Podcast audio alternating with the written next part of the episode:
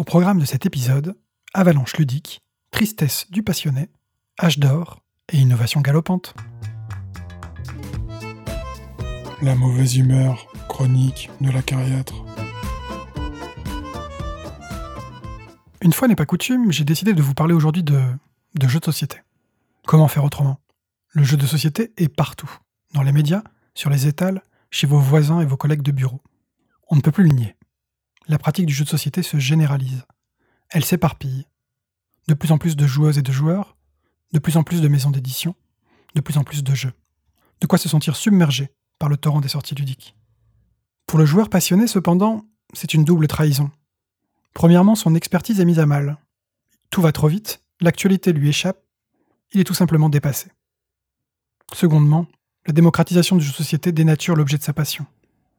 Le joueur ne voit plus sur les étagères que des jeux OK game, plaisants mais pas renversants, qu'il a l'impression d'avoir déjà vu, déjà joué, qui survivent quelques semaines dans les rayons et les esprits avant de disparaître.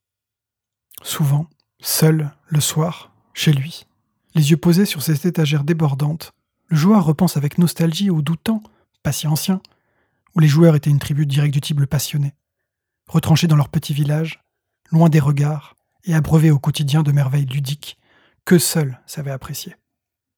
Rien de plus faux. La nostalgie a très mauvaise mémoire.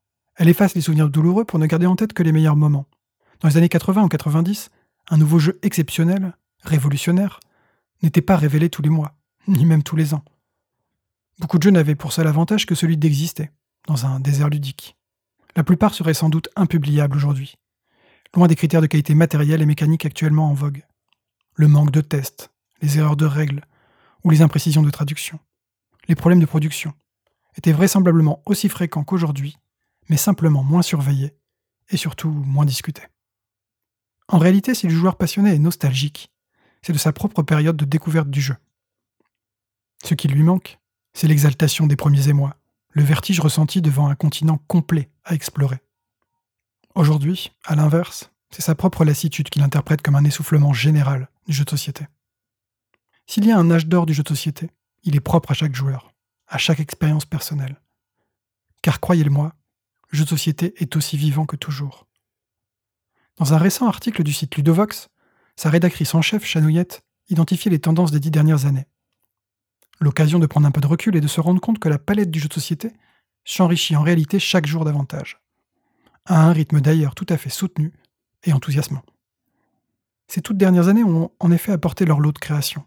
Je cite euh, en vrac le mode Legacy, pour ces jeux qui ne vivent qu'une fois, le matériel précédemment sacré est désormais scarifié et sacrifié.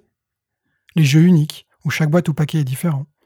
Les jeux à scénario, jouables une seule fois. Les jeux hybrides, associant le meilleur du carton et du numérique. Les nombreux modes solo. Autant de pans entiers du jeu de société qui étaient encore impensés et impensables en 2000. Et j'en oublie sûrement. Il vous faut d'autres preuves? Aujourd'hui, un jeu aussi original et à première vue impubliable qu'un The Mind rafle tous les prix. Un jeu d'asymétrie aussi exigeant que Root occupe le devant de la scène. L'innovation est non seulement là, mais elle est accueillie à bras ouverts. Alors bien sûr, l'immense majorité de la production actuelle n'est pas révolutionnaire. Mais est-ce vraiment le but? Comme je le disais dans une chronique précédente, il faut des jeux pour tous les contextes, et pas que des innovations censées repousser les limites du médium. De toute façon, les éditeurs ne peuvent pas innover dans chaque projet, car l'innovation, il faut en être conscient, multiplie les risques d'être incompris, ou à côté des attentes. Seuls les éditeurs avec les reins solides, ou très peu à perdre, peuvent en réalité se le permettre. Pour autant, le jeu de société est plus que jamais un terreau favorable à la créativité. Sans parler d'âge d'or, les moyens de production et de diffusion actuels sont une incroyable chance pour la diversité du jeu de société. Grâce aux imprimantes modernes, grâce aux logiciels de création, grâce à Internet, chacun, ou presque, peut s'improviser créateur et partager son œuvre. Pour ceux qui cherchent le frisson du premier pas, des grandes découvertes et des fréquentes déconvenues, il faut donc chercher dans les circuits alternatifs. Les toutes petites maisons d'édition, notamment étrangères, les éditions à compte d'auteur, les jeux à imprimer soi-même, les concours de création et leurs prototypes. Là, peut-être, cachés de tous, ils dénicheront enfin leurs perles ludiques et se sentiront de nouveau un instant l'âme de défricheur. Je le pense très sincèrement. Le jeu de société a encore énormément à nous faire découvrir. Dans sa forme actuelle, et dans des formes tout simplement insoupçonnables à cette heure. Alors, trouvez votre luda incognita, enfilez votre tenue d'aventurier et jouez bien.